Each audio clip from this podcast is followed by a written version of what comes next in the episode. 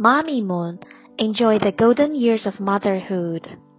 Jill and the Beanstalk by Robin Koontz. Jill grew a huge vegetable garden. One day, a stranger appeared. He asked for a bowl of soup. Jill gave him some vegetable soup. Here are some magic seeds for you, said the stranger. Jill thanked him and planted the seeds in her garden. The next morning, a huge beanstalk towered high into the clouds. Jill climbed up the stalk, gathering fresh beans.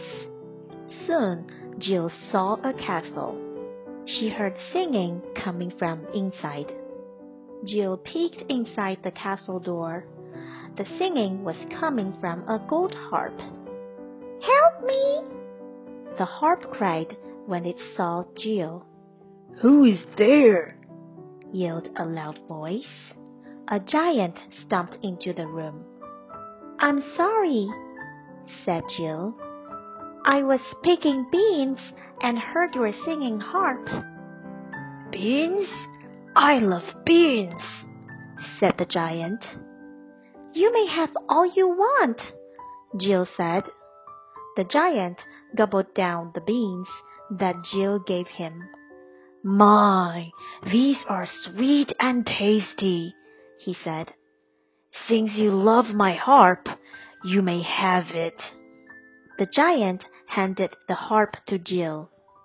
And please bring more beans when you have some to share, added the giant.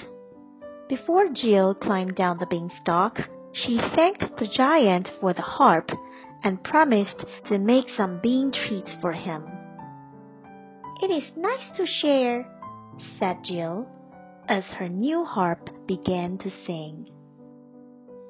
Quiz time! Number one. Who was the main character? Is it Jill or the giant? The answer is Jill.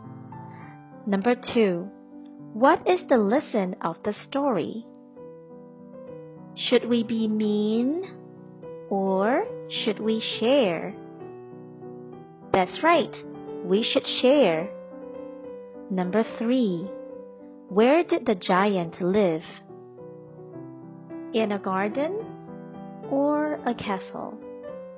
He lived in a castle. Number 4. What did the stranger give Jill? Is it beans or seeds? The answer is seeds. Number 5. What word or trait describe Jill? Is it mean selfish, or caring? The answer is caring. Were you right?